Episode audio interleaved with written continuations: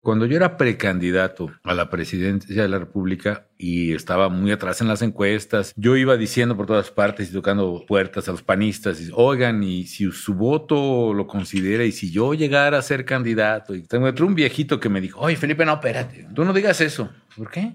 Pues mira, yo cuando fui candidato a diputado, yo tocaba puerta y le decía a la señora, oiga señora, yo soy fulano de tal y voy a ser su diputado. No digas eso que, que si ustedes consideran y que si yo llegara, voy a ser presidente. Con todos los pantalones de... Y ya lo empecé a decir. Solo cambiaste el discurso a decirlo así. Tal cual. Y sabes que uno, la verdad es que de repente cambias tu léxico y eso transforma mucha energía personal y la energía que irradias transforma también muchas cosas. Entonces yo empecé, y voy a ser presidente de México, pa, pa, y eso cambió muchas cosas en mí. y gané. Tú, te la creíste distinto. Sí, totalmente.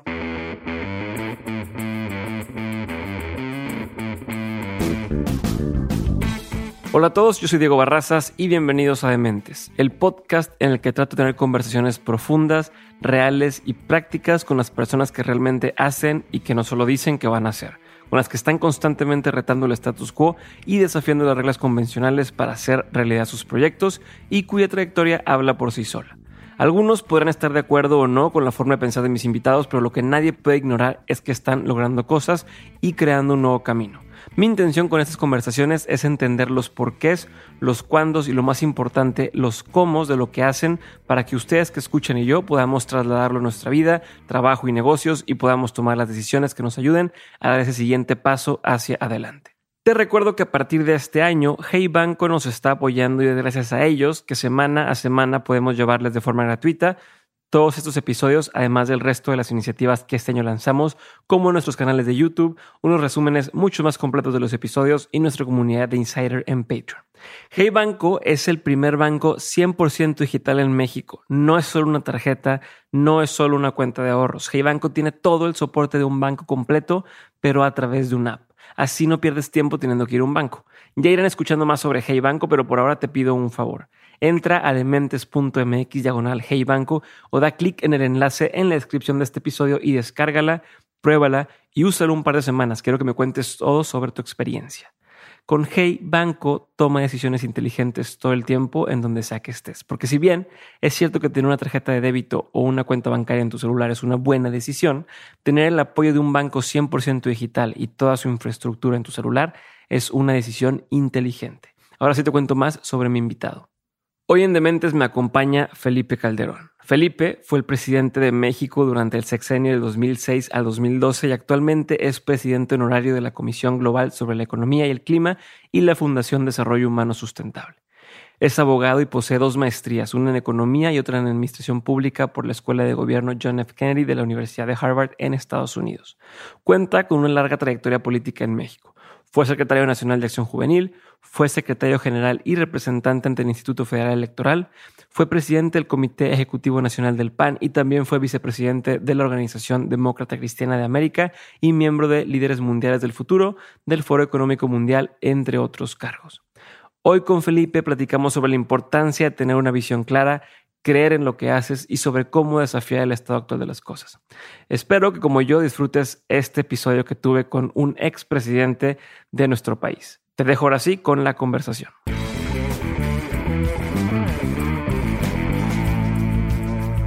Gracias Felipe por estar conmigo el día de hoy aquí en Dementes. Te agradezco muchísimo el tiempo. Sé que tenemos una agenda súper apretada, pero lo que sea es bueno para poder platicar con alguien como tú. Y Quiero empezar directo porque no tenemos eh, mucho tiempo y quiero entender, ahorita que platicabas, estabas platicando un poco sobre cómo iniciaste, cómo te involucraste en el tema de la política. Y algo que yo no sabía, pero me llamó muchísimo la atención, es que tú empezaste desde muy chico, donde en tu casa eh, ya se respiraba ese ambiente, tu papá estuvo involucrado, pero como bien lo decías, no es política, era como un tema de principios y de cómo hacer que, que más gente pudiera vivir esos principios. Pero quiero empezar entendiendo ¿Cómo veías tú la vida desde ese momento en el que en teoría era imposible que pudiera existir un cambio, ¿no? Para quien escucha fuera del país, en ese entonces veníamos teniendo el mismo tipo de gobierno durante años y años. ¿Cómo le haces? Hoy en día es muy fácil, entre comillas, este, salir de un partido independiente o de un lugar y generar un cambio. ¿no? Es, más visto, ya se ve más común, pero en ese entonces era imposible o no, si no te imaginas eso. ¿Qué tienes en la cabeza? Sí, era imposible. Bueno, gracias Diego, me da mucho gusto estar contigo y con todos los escuchas del podcast y le platico a una gente que, que quizá no está tan familiarizada con la parte esta de la historia de México. En México había pues un solo partido, un partido hegemónico, un partido autoritario que duró pues nada más 70 años en el poder. Y en, ese, en esa década de los 60, donde yo nací, pues todo era por un partido, todo era, todos los diputados, todos los senadores, todo, casi todos los alcaldes, todos los gobernadores, todos los medios estaban controlados, todos los sindicatos. Y cuando alguien cuando hubo un movimiento muy fuerte para protestar, para cambiar, pues que fueron los estudiantes universitarios del 68, pues fueron masacrados por el gobierno, por el ejército. Sin embargo, en este panorama desolador en términos democráticos, había como pequeñas islitas de esperanza, ¿no? Yo les llamo utópicos, ¿no? Gente que creía que se podían cambiar las cosas o que había que tratar de cambiarlas más bien, que se podía intentar construir democracia en un medio profundamente antidemocrático y profundamente violento por vías pacíficas. Y uno de estos idealistas era mi papá. Eh, entonces, de niño, pues en mi casa yo veía cosas que parecía que me hubiera imaginado que en cualquier casa pasaba, ¿no? Entonces íbamos a repartir propaganda, tocábamos puertas. Eh, ¿Cuántos años tenías más o menos cuando estabas haciendo eso? Cuando iba con mi papá, pues de chavito, yo tenía unos ocho años, nueve. Y básicamente íbamos porque iba también mi mamá. Y, pues, ¿Y tus amigos no te decían nada o los invitabas de que vénganse, vamos a pegar A veces sí, pero nunca iban, no pelaban.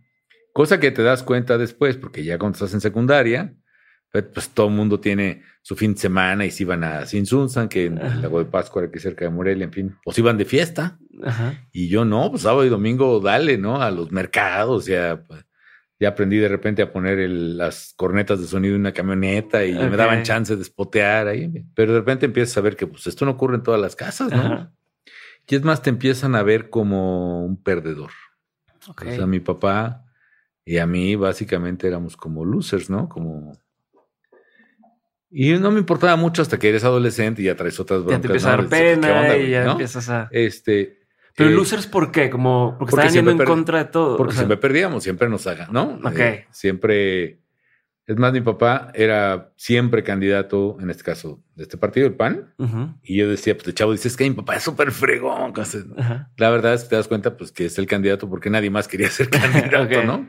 Porque incluso implicaba muchas veces, él fue candidato como en siete ocasiones, implicaba perder el trabajo, ¿no? Implicaba, pues la verdad, penurias en la casa que mi mamá sufría mucho, aunque siempre fue militante también y estaba bien en primera línea. ¿Y, nunca en ese momento tú no decías, papá, ¿por qué mejor no te dedicas a otra cosa? O, como chavo decir, ¿por qué estamos haciendo esto? No, no, la verdad esa parte no. El, este, me pasó después cuando nos hicieron una trampa feroz ahí, que yo decía, pues que seguro ganamos, o por lo menos no es lo que están diciendo que pasó. Entonces sí le dije, oye papá, este, yo hasta aquí ya, ya, ya basta. Mira, la verdad la gente no nos pela La gente no nos hace caso. Pues sí, efectivamente ibas y échenle ganas, muchachos, y sí. Muy bien. Sí, pero pura madre. O sea, nadie se comprometía. Y ahí estábamos. Y cuando la gente nos hace caso, pues nos roban. Pues, ¿Cuál es el punto? Pues, esto es una impotencia gigantesca. Esto es, una, es irracional, es una, no tiene sentido. Entonces me dijo mi papá y es, me pegó muy fuerte. No lo entendí en ese momento, lo entendí después. Pues mira, no hay, no hay bronca, pues me fijó, no, o sea, no me decía eso, pero mi papá era un hombre muy grande ya. Pero tienes que entender varias cosas. Si quieres no participar, pues no te preocupes, ¿no? Pero si decides quedarte, tienes que entender varias cosas. Lo que estamos haciendo aquí no es por nosotros. Nosotros estamos haciendo, estamos cumpliendo con un deber moral con México. Y si no lo hacemos nosotros, nadie más lo va a hacer. Porque si no trabajamos para que haya democracia, nunca va a haber democracia. Y dos, ¿por qué lo hacemos? Porque aquí en esta casa, mi papá era un hombre muy creyente. Aquí nosotros entendemos el mandamiento de amarás a tu prójimo como a ti mismo cómo harás política con principios, porque es la única manera de hacer el bien común, que es hacer el bien de todos los prójimos. Eh, yo decidí no seguirlo, hasta después circunstancias hicieron que me cayera el 20 y dije, no, pues yo, yo mi papá tiene razón. Entonces empecé a participar Y te, te confieso que el primer impulso fue este deber ético, este, eh, las cosas que haces por deber, independientemente de los resultados. Es más, me dijo mi papá, pero si estás esperando que nos den victorias, eso mira, no pasa. yo creo que nunca, nunca vamos a ver un gobernador del PAN que esté en el que llegue al gobierno. O sea, así estaba la situación Sí, tan, sí, tan, sí, tan. claro. Y no había y no se veía por dónde. Nunca vamos a ver un gobernador del PAN que llegue al gobierno. Olvídate de un presidente, ¿eh? Nunca, Nunca. nunca, nunca. Ok. Entonces, con esa idea seguimos trabajando. Pero llega un momento en que pasas de la convicción. Y, y esto no es irrelevante. Yo creo que lo que mueve o lo que tiene que mover los liderazgos más fuertes tiene que ser la convicción. Eso te iba a preguntar, porque ¿cómo le haces?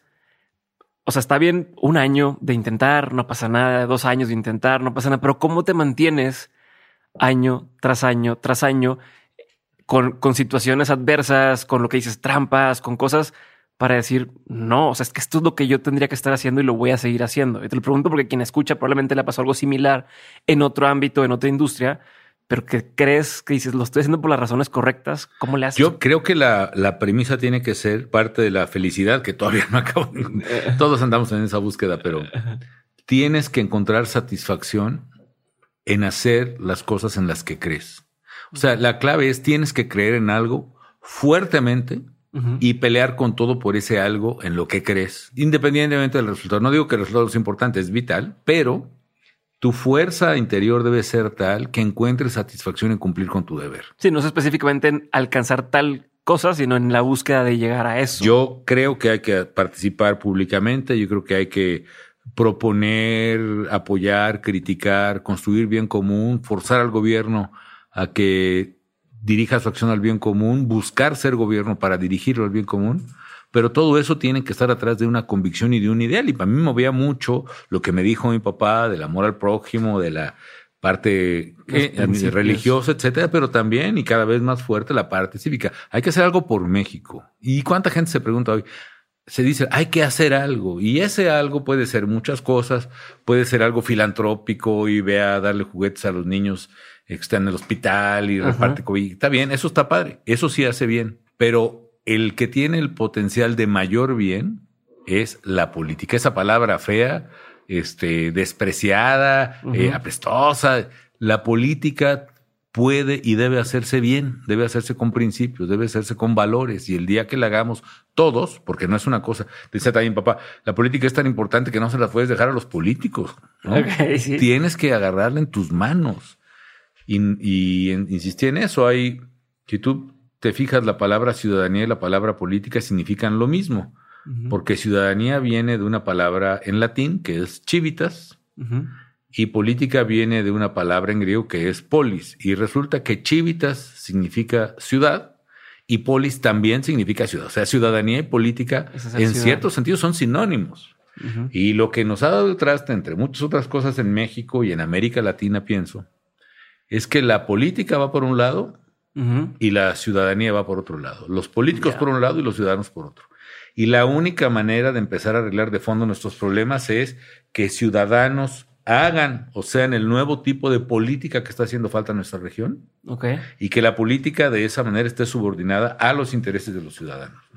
Buenísimo. ¿Y cómo le haría o cuál sería el mensaje para alguien que está justamente dice, ok, ya, ya entendí, soy ciudadano, pero quiero involucrarme, quiero meterme, pero no voy a poder hacer nada? O no, no es posible hacer un cambio si yo soy una persona chiquita contra algo grande. Y te lo pregunto porque sé también que ya tuviste experiencia siendo no el popular en su, cuando, cuando ibas a, a lanzarte y todo, no eras el popular, fuiste escalando, fuiste convenciendo gente, fuiste primero ganando en tu partido y después siendo presidente.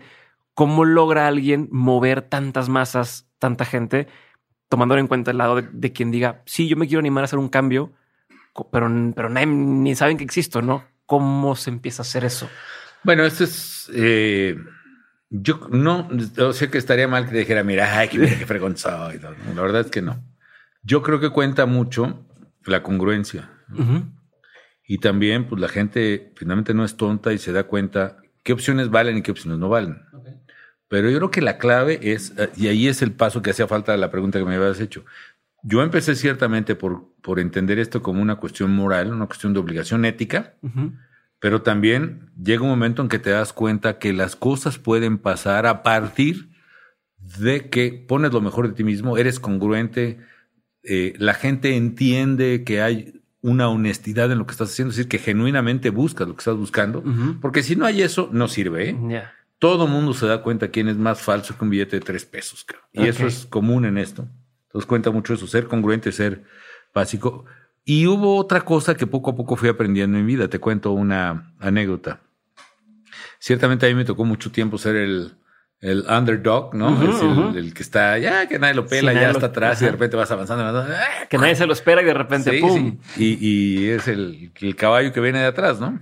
Eh, me tocó ser en la propia interna del PAN y luego presidente de la República y en la cuando fui presidente del PAN también, en fin.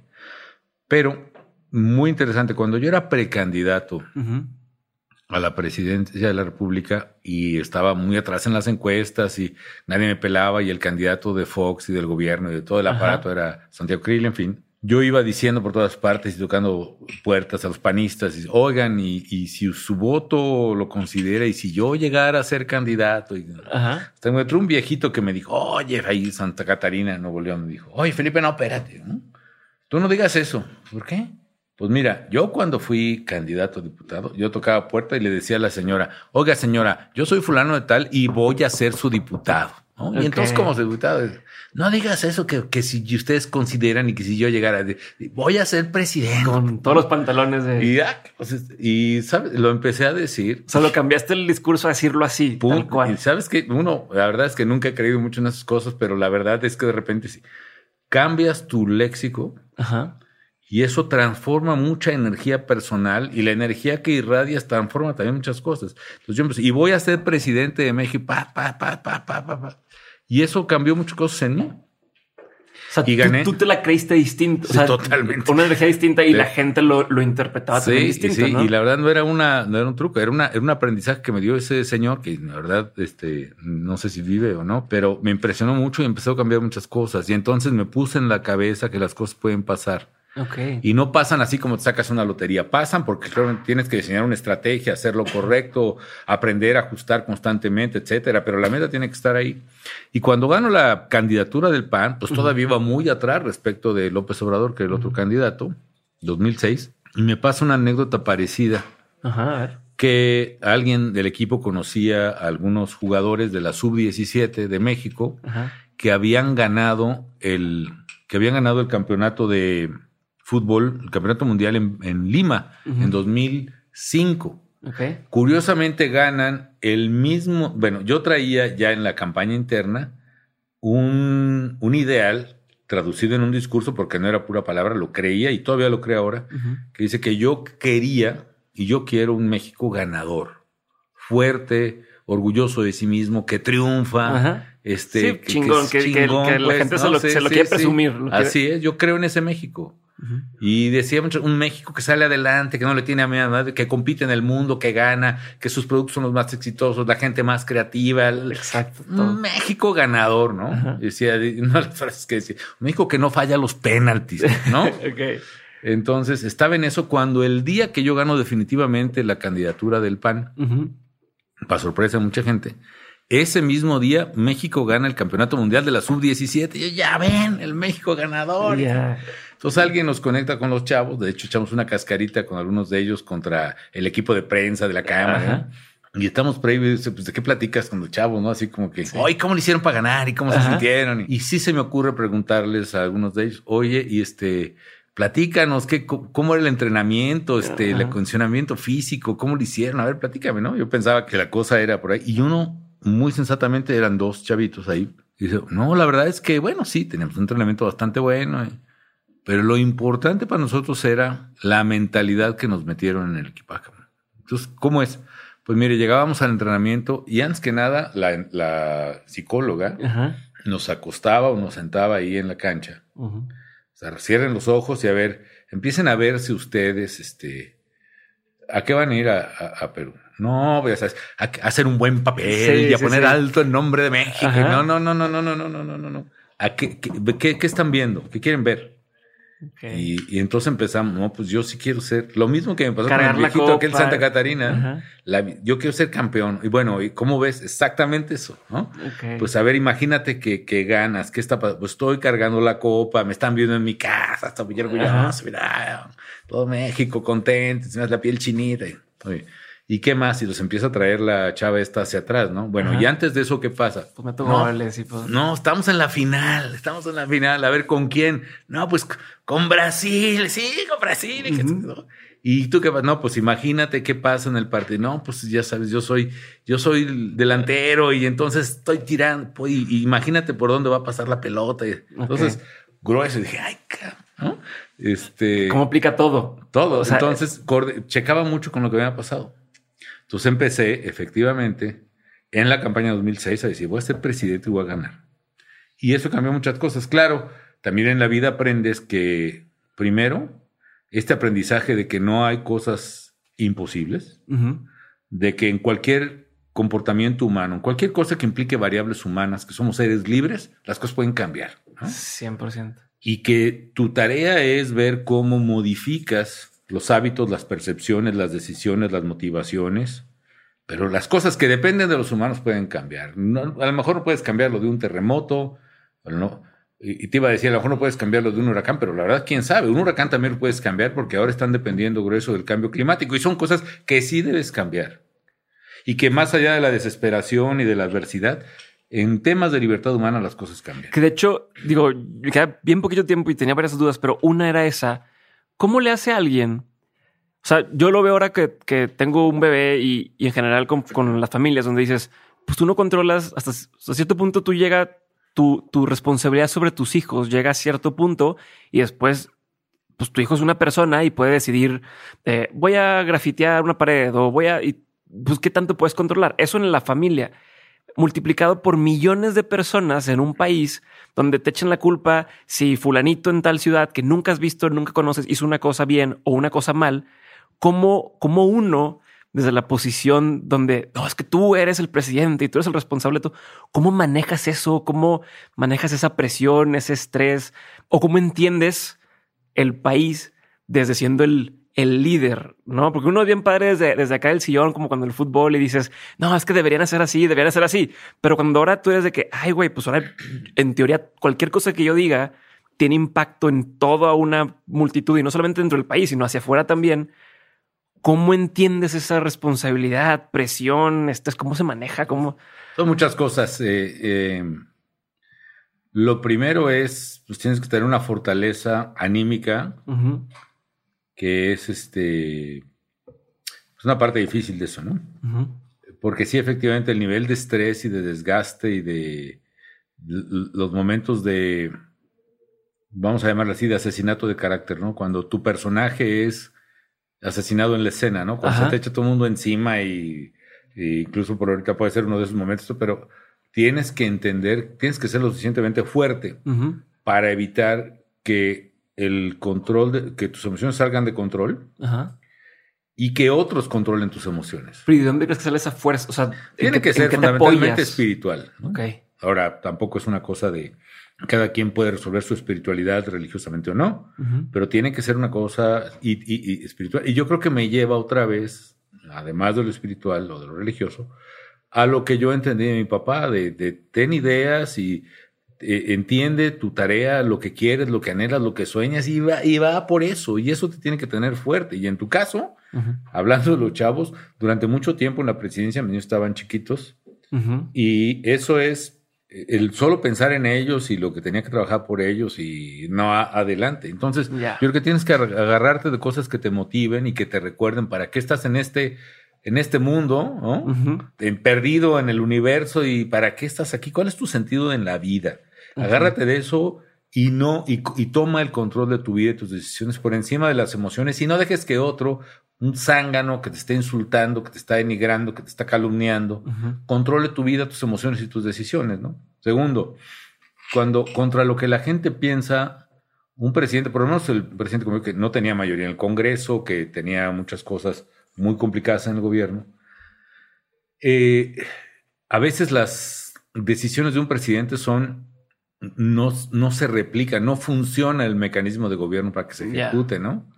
Es como un gran barco que por más vueltas que le das al timón, pues Sí. empieza de acá, después de media hora empieza así. Sí, no, una, vas- una empresa tal cual. O sea, una empresa no, no, no la arrancas en, en dos años y más lo que empieza a madurar y empiezas a agarrar ritmo, toma mucho tiempo Sí. y si te agarra bu- burocracia y todo. Pero mira, pero mira, exactamente. Es, en una empresa, tú eres el jefe, tú pagas dólares y que no te, Porque te lo digo yo, corres sí. y vámonos y ¿no? Claro. Acá ve al Congreso y dice, "Ah, Convence no, a es todos, mayoría sí. y todo el mundo quiere que a cambio le des una cosa y no, que, que costan. Entonces no tienes control de mucha gente. Los, los sindicatos en el gobierno, por ejemplo, son durísimos, abusivos. Entonces, por más que seas, no eres el jefe vertical que es en una empresa con poderes ejecutivos que los tienes más en la empresa que en el gobierno. Ya. Eh, y es, a veces yo decía, bueno, es como cuando tienes una pesadilla, ¿no? Ya sabes, a todos nos ha pasado, ¿no? Que algo te está pasando y quieres disparar una pistola y, Y no no, dis- no dispara, ¿no? Y le vas a dar una patada y se te atora ahí en la cobija, Eso, ¿no? Sí, sí, sí. Así de repente es el gobierno, oye, ¿cómo no, no está pasando esto? Este, yo lo veo incluso que le pasa al presidente actual, ¿no? Que va a algún lugar y se quejan de que no han llegado los apoyos. ¿Y ¿Cómo que no han llegado los apoyos? Pues no han llegado. Fin, cosas así. Eh, pero tu pregunta más un poco, yo creo que es importante que controles tus decisiones, que no dejes que controlen tus emociones y que te agarres fuertemente a las cosas en las que crees. Para lo cual, la gente que no cree nada, que no tiene ideales, que no tiene una esperanza, que no tiene valores, Por todos lados navegando. pues no, no yo creo que no llega. ¿Mm? Ok, dos preguntas más ya para cerrar porque sé que tenemos el tiempo cortado. A ver, una, una duda que yo tengo y es, es algo que siempre he tenido. Desde chico, muchos niños están con que el, pues yo quiero ser presidente algún día y a ver si este, o sea, como que todos bromeamos con eso en algún momento. Eh, yo quiero entender en qué momento en tu vida y en tu carrera política fue donde realmente dijiste, quiero, quiero ser presidente. Y también no es lo mismo cuando uno está soltero, vive solo y todas tus decisiones dependen de uno. ¿Cómo se maneja eso en, en- en familia? ¿Cómo la responsabilidad? ¿Cómo lidias con esto? Eh, ¿cómo, ¿Cómo manejas tu, tu, tu vida? O sea, ¿Cómo le hace uno? ¿Cómo, ¿Cómo navega en eso? Entonces, como dos preguntas en una. Este, Bueno, eh, son varios momentos, ¿no? Ajá. Uno es el que ya te describí. Yo creo que en el momento que dije voy a ser presidente fue cuando aquel señor me, me hizo decirlo. ok. Y ahí ya, me, o sea, ya, ya me la voy a ser presidente, sí, señor. Ok. Y entonces, el, ¿cómo puede ser tan poderosa la- el lenguaje? ¿no? Otro, el que yo formalmente recuerdo y admito, cuando llegué a ser presidente del PAN, Ajá. hubo una asamblea estatutaria, ¿no? cinco mil gentes, etcétera, mucha atención, etcétera. Pero en un periódico, eh, en este caso el Reforma, llegaron ahí, llegaron ahí a hacer encuestas entre los panistas. Y una de las preguntas que hicieron es quién le gustaría que fuera el candidato a la presidencia de la República. Y salió Fox, que ya estaba en campaña, estaba Ujú. súper acelerado ya. Salió Diego, que acababa de ser candidato a la presidencia de la República, tu tocayo. Y luego salimos Carlos Castillo y yo. Entonces fue cuando dije, Ah, ah, que hay algo. Ahí sí se me antojó, la verdad, pero luego pasó un chorro de cosas. Hubo cosas que, que no salieron, unas muy bien, otras no. Entonces ahí. Ahora, siendo candidato, ya sabes que van a entrevistar a todos tus cuates y se siente muy importante. De repente van a decir unas cosas tremendas. ¿no? Que la mejor recomendación es dile a tus amigos que ya. no Ah, sí, sí, sí, sí. Este, pero una compañera dijo que desde que estábamos en secundaria prepa, yo había dicho que iba a ser presidente. Ya. No te acuerdas. Es cierto, no es cierto. no es cierto. Un día la vi a Alma. Digo, vete a comer a algunos a, a secundaria prepa. Y, Oye, ¿de dónde sacaste eso? ¿No es cierto? Y te voy a recordar cuándo. Mm, Yo pertenecía a un grupo de jóvenes. Después de que le dije a mi papá, yo paso con la política. ¿Cuántos años tenías más o menos? 16, 15, 16. Ajá. Y la, eran los maristas dirigían este grupo, entonces querían más compromiso social nuestro Ujú. nos hacían hacer dinámicas de grupo y, y orientación y oración y guitarra. y Todo lo que va de la los mano, jueves. sí. Y los sábados nos íbamos a hacer trabajo comunitario muy Ok. intenso. Fosas sépticas, huertos familiares, empedrado de calles, en Ujú. comunidades rurales, alfabetización. En unos días de las dinámicas, en un jueves, nos prestaron una cabaña ahí, otra vez a la orilla del lago de Pátzcuaro. Y la dinámica era que nos suben a las lanchitas, ¿no? Así. Y teníamos que simular, haz cuenta, como un reality show, ¿no? Ok.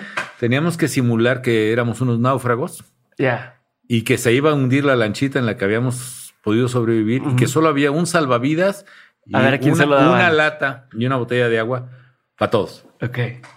Pero que no era de que nos repartimos. No, no, no. Ah, tienen que escoger a uno para que ese se salve. Entonces tú tienes que decir por qué razón te tienes que salvar. Y mi alma me estaba recordando todo eso. Yo, desde luego, me acuerdo de la dinámica, no me acordaba del desenlace.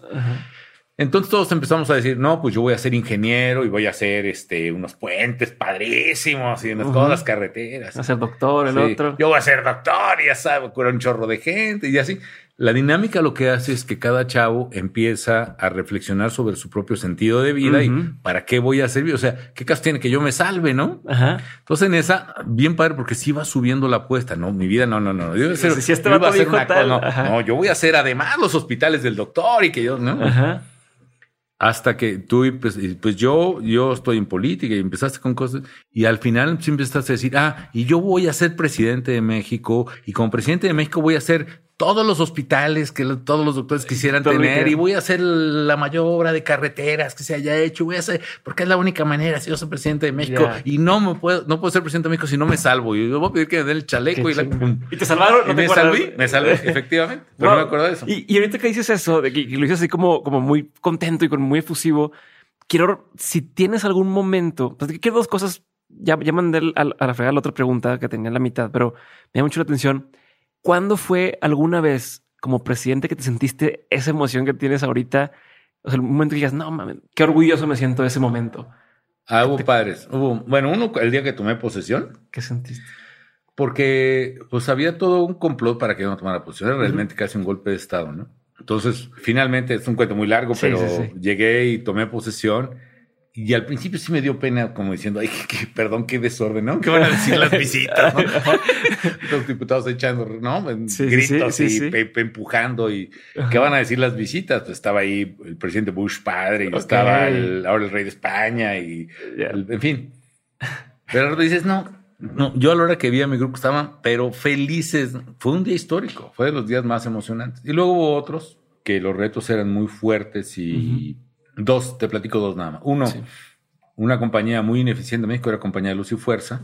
Tenían un contrato colectivo súper abusivo, impidía cualquier ganancia de productividad, porque por definición la productividad es producir más con los mismos recursos o menos. Ajá. Si había más clientes o había más kilowatts hora vendidos, teníamos que encontrar a fuerzas más trabajadores. Entonces era el cuento nunca acabar. El contrato era inflexible. Si hubo una brigada y se cruzaba la calle de lo que eran las delegaciones en la Ciudad de México de una delegación a otra cruzando insurgentes, había que pagarles a todos los de la cuadrilla hotel, alimentación y tintorería. ¿no? No. Si se ponchaba la llanta de la camioneta, ninguno la podía cambiar, tenía que venir la cuadrilla de emergencia. Una No. cosa ridícula. Ajá, ajá. El sindicato se oponía, decía esta lógica de que las computadoras destruyen el empleo, ¿no? Ajá, claro. Eh, entonces se habían opuesto, habían logrado que no hubiera computadoras en las sucursales de Luz y Fuerza. Entonces, todas las quejas de Manual, las cli- todo. manual en cartulinas No y lápiz. Una cosa espantosa. Entonces, la empresa, arriba de lo que la gente pagaba del recibo de luz, tenía una pérdida de más o menos 5 mil millones de dólares al año. Entonces, en plena Wow. crisis, había que hacer algo y, me- y- y nos empujaron, porque entonces, por una bronca sindical, nos bloquearon el periférico, nos corrí, a- sacaron, le dije, sancionen a los que bloquearon. Empezaron a poner, señor presidente, nunca les hemos sancionado en los, desde hace 60 años, nunca se ha sancionado. Pues siempre hay una Ni primera modo, vez, ajá. con la primera sanción, un salario, un salario, no sé qué, por ausencia, sacaron a todo el personal de recursos humanos a la calle con todo inmueble, una cosa muy violenta. Entonces empezamos a, oye, pues esta empresa además era una, estaba duplicando lo que hacía CFE, ¿no? Ajá. Entonces la empresa no tiene sentido, tiene que, no tiene sentido que esté. Y de hecho, el, el consejero jurídico, sí, está en la ley de 1973 que el servicio lo va a desempeñar Comisión Federal y que Luz y Fuerza se debe extinguir. Ah, Entonces, ¿por qué sigue aquí? ¿Cómo? Ajá. Pues porque nadie le ha querido cerrar. Ya. Entonces, digo, bueno, véanme qué, qué podemos hacer. Eh, y llega el director de Seguridad Nacional así a la Junta del Señor presidente, miren, eh, definitivamente es un absurdo, una locura, es un imposible, no se puede cerrar. ¿Por qué razón? Porque el sindicato tiene el control de la electricidad de todo el área metropolitana de la Ciudad de México y cinco estados alrededor, 25 millones de O sea, te personas. pagan el switch. Tienen el control del switch, lo cual generaría primero un caos. Imagínense ustedes la ciudad oscuras, en Ciudad todos los gótica. seguridad y todo. Dos, tienen el control del agua potable, en consecuencia, tanto el bombeo de los pozos como el que viene del Cutzamala. Entonces, una crisis usted no puede enfrentarla. Tres, El sindicato es capaz de movilizar más o menos 100 mil personas. Nosotros no tenemos policía. Y la policía de la Ciudad de México no va a cooperar, ¿no? No, hombre, qué Cuatro, broncón. usted, o sea, no dura 15 minutos en la presidencia y a riesgo de su vida incluso. Entonces, no lo haga, haga lo que todos los presidentes han hecho. No haga nada, llévesela tranquila. Vuelta a otro lado. Bueno, ya entendí, no lo voy a hacer ahora. Pero les doy un mes, vamos a hacer equipos y me hacen un listado de cómo sí se puede. Entonces, cómo evitar que tengan el control de la electricidad, cómo evitar que tengan el control del agua, cómo evitar que, que concentren tanta gente, cómo movilizar Ok. fuerza pública. Entonces, era un checklist. Estuvimos trabajando meses y van a hacer el cuento largo. Ya nomás, un día tomamos la decisión en gabinete, pues yo creo que sí, adelante y así. Entonces, el checklist completito, pues lo vamos a hacer. ¿Cuándo? ¿Estás nervioso? La verdad. Sí, cómo no. Bueno, nervioso cuando estaba todo este proceso y la tensión en la calle, pero incluso la decisión fue al final, pues ¿cuándo? Pues que un miércoles, que ni espera, Ajá. no, porque es un, la gente en el trabajo, imagino, no, que un fin de semana, sí, pero ¿cuál? Y ya vimos, y entonces México iba en desventaja de puntos, pero si ganaba el partido contra El Salvador, calificaba al Mundial de Sudáfrica. Entonces, no van a pagar el Switch porque todo el mundo quiere el juego. ¿o qué? No, no, no. Entonces cogimos ese. ¿Cuándo juega? Pues el sábado X de octubre. Pues ese día. Todo mundo viendo el fútbol. ¿No? Y entonces Cuauhtémoc Blanco, hoy no muy brillante gobernador de Morelos, mete el segundo gol de México contra El Salvador. El país se cae, Ajá. ganamos. Y nosotros ahora el operativo va. Va. ¿no? Ok. Y entonces. Como las películas, haz de cuenta. No, no, pa- entonces yo les dije, en, el escenario estaba diseñado instalaciones AAA, AA y A, dependiendo de la importancia. Las AAA tenían que ser tomadas en seis horas máximo. Ok. Entonces yo a las 12 de la noche le digo a mi ¿saben qué? Yo me voy a dormir. Ah, pues confiando No, no, no, no, plenamente. no me voy a dormir porque mañana va a ser un día Pesadísimo. del nabo. O sea, estar horrible, pero tengo, tengo que recuperar fuerza. No me despierten a menos de que algo no salga como está previsto. Ok. A menos de que algo no, no me diga, vamos, ya no. No. Me fui a dormir, claro, a las 3 de la mañana, ¡pum! Otra vez me desperté de la pura... Y ya estaba todo en, en la tele Milenio ahí transmitiendo en vivo, ¿no? Pues, en tres horas ya habíamos tomado todas las instalaciones AAA sin un solo incidente de violencia. Uno solo. Ok. Y luego al día siguiente, pues como a las 6 de la mañana, reunión de gabinete, ¿cómo van? Se estaban concentrando y, si- y los del CISEN me decían, pues traen, eh, hemos detectado dos personas con armas de fuego, traen sopletes, traen tubos, y se metieron a deliberar a la sede del sindicato. Y discutieron horas y horas, y desde, es que si vamos, este sí nos van a dar en la torre. Entonces, bueno, cuando salió bien ese tema sin, sin derramamientos, les pagamos a cada trabajador dos años y medio de salario, ¿eh? Ok. de indemnización. Salió bien, eso fue un día muy padre, dije, qué padre, estuvo padre, valió la pena, ¿no? Buenísimo. Otros días muy duros, todos los temas de violencia fueron terribles. Claro. Este, la muerte de la gente más cercana a mí, Juan Camilo Muriño, que era mi mano derecha, mi operador político más importante, que hubiera sido presidente de México, se muere y lo primero que piensas, este lo mataron, ¿no? Ujú. Y luego dos años después, otra mano derecha que pudo, pudo crecer ahí, Blake, que un tipazo también, Ujú. otro accidente aéreo. Eso sí me pegó durísimo y bueno, hubo muchas cosas muy tristes. Pero otras muy, de, muy satisfacción, de mucha satisfacción, sí. Ok. Una, una pregunta. Ahorita hablabas de la visión. Lo dijiste cuando, cuando te dijo el, el señor en Santa Catarina de, de vete como presidente y probablemente vayas a lograrlo. Lo del No, lo tri. probablemente no lo bueno, dijo, ¿eh? Sí. bueno, pero lo, lo del tri. Hoy, ¿qué ves en cinco años, en diez años? ¿Cuál es tu visión de, de tu vida o, o de México? Qué bueno que me lo preguntas. Yo veo, tengo que recrearme otra vez, tengo que volver a ver el México que yo veía entonces, ¿no? Es decir, un México ganador, un México democrático, un México equilibrado en sus poderes y un México con diferencias, pero sin la polarización que veo hoy, ¿no? Ujú. Un México donde nadie descalifica a otro mexicano por pensar diferente, mucho menos el presidente. Ese México lo quiero ver. Quiero ver un México que crezca a tasas de crecimiento de 4, 5, 6%. Por cierto, después de la crisis que me tocó a mí, la crisis internacional 2009, nosotros estuvimos creciendo a tasas de 4, 5 en 2010, 11, 12. O sea, el- es el trienio que más ha crecido México en todo el siglo. Yo creo que lo, lo veo. Yo veo un México en que podremos acabar con la pobreza extrema, Es decir, eh, como han acabado, Chile acabó prácticamente con su pobreza extrema, lo podemos hacer, hay muchos países en el mundo. Yo veo un país en 5 o 10 años que ya detuvo la deforestación brutal que tenemos ahora, que trata el 100% del agua residual, que ha entrado un diseño totalmente distinto de ciudades, ciudades más compactas, más verticales, más densificadas, que trae, está cumpliendo sus metas de reducción de emisiones de efecto invernadero. Un México que está totalmente apostado a tecnología e innovación. Veo chavos como hace, por cierto, Blue Box, chavos creando ideas que le mejoran los problemas a la gente, eh, en lugar de chavos que están abandonados mantenidos o simplemente recibiendo lana sin tener ninguna realización personal por lo que hacen. En fin, voy a, qué bueno que me dejas, déjamelo de tarea ese, porque tengo que volver a ver ese México para sacar fuerzas y ánimo y volver precisamente a trabajar por ese México que, en el que yo siempre había soñado y quiero volver a soñar, o de hecho sueño otra vez. Buenísimo. Ya para terminar, tenemos la última pregunta que hago a todos los invitados del podcast. Gracias por tu tiempo, gracias por tu paciencia y por compartir tanto. Y la última pregunta es, de todo lo que has aprendido a lo largo de, tu carrera profesional, en lo personal y en general en la vida, has aprendido muchas cosas. Si tuvieras que quedarte con tres aprendizajes que quisieras tener siempre presentes, ¿qué tres cosas serían? Uno es definitivamente, hay que tener ideales, hay que pelear por algo.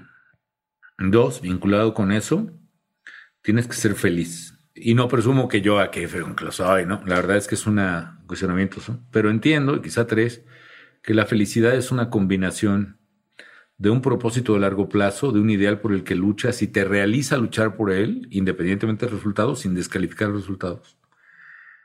Y eh, el poder aprender a disfrutar el momento que estás viviendo.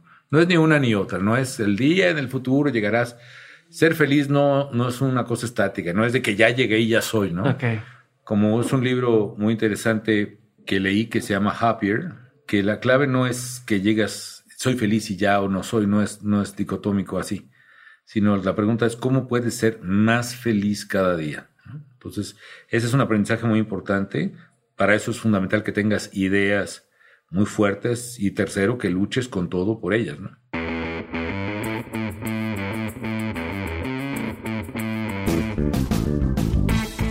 Hemos llegado al final del episodio de esta semana. Gracias Gus Huerta por haber hecho que esta conversación fuera posible. Y para los demás, recuerden que si les gustó este episodio, por favor no olviden compartirlo con alguien que pudiera considerarlo relevante. Y si compartes por redes sociales, no olvides etiquetarnos como Dementes Podcast. También te invito a que entres a dementes.mx diagonal comunidad para unirte a Insider, nuestra plataforma de Patreon, en la que semana a semana comparto aprendizajes y contenido exclusivo. Por último, como lo dije en el episodio pasado, Hey Banco son los primeros en apostarle en grande a Dementes y gracias a ellos voy a poder elevar la calidad y la cantidad de programas que estamos haciendo. Así que si confías hasta ahora en mi criterio, te invito a que los pruebes.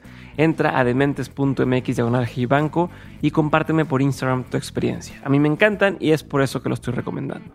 Ahora sí me despido, yo soy Diego Barrazas y esto fue un episodio más de Dementes. De verdad, gracias por haber escuchado y nos vemos el jueves para un episodio de Dementes On School aquí por el podcast y también en YouTube. Bye.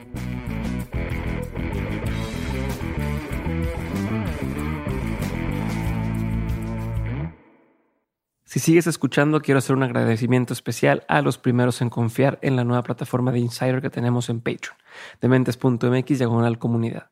Gracias por creer en mí y gracias por ser parte de Dementes.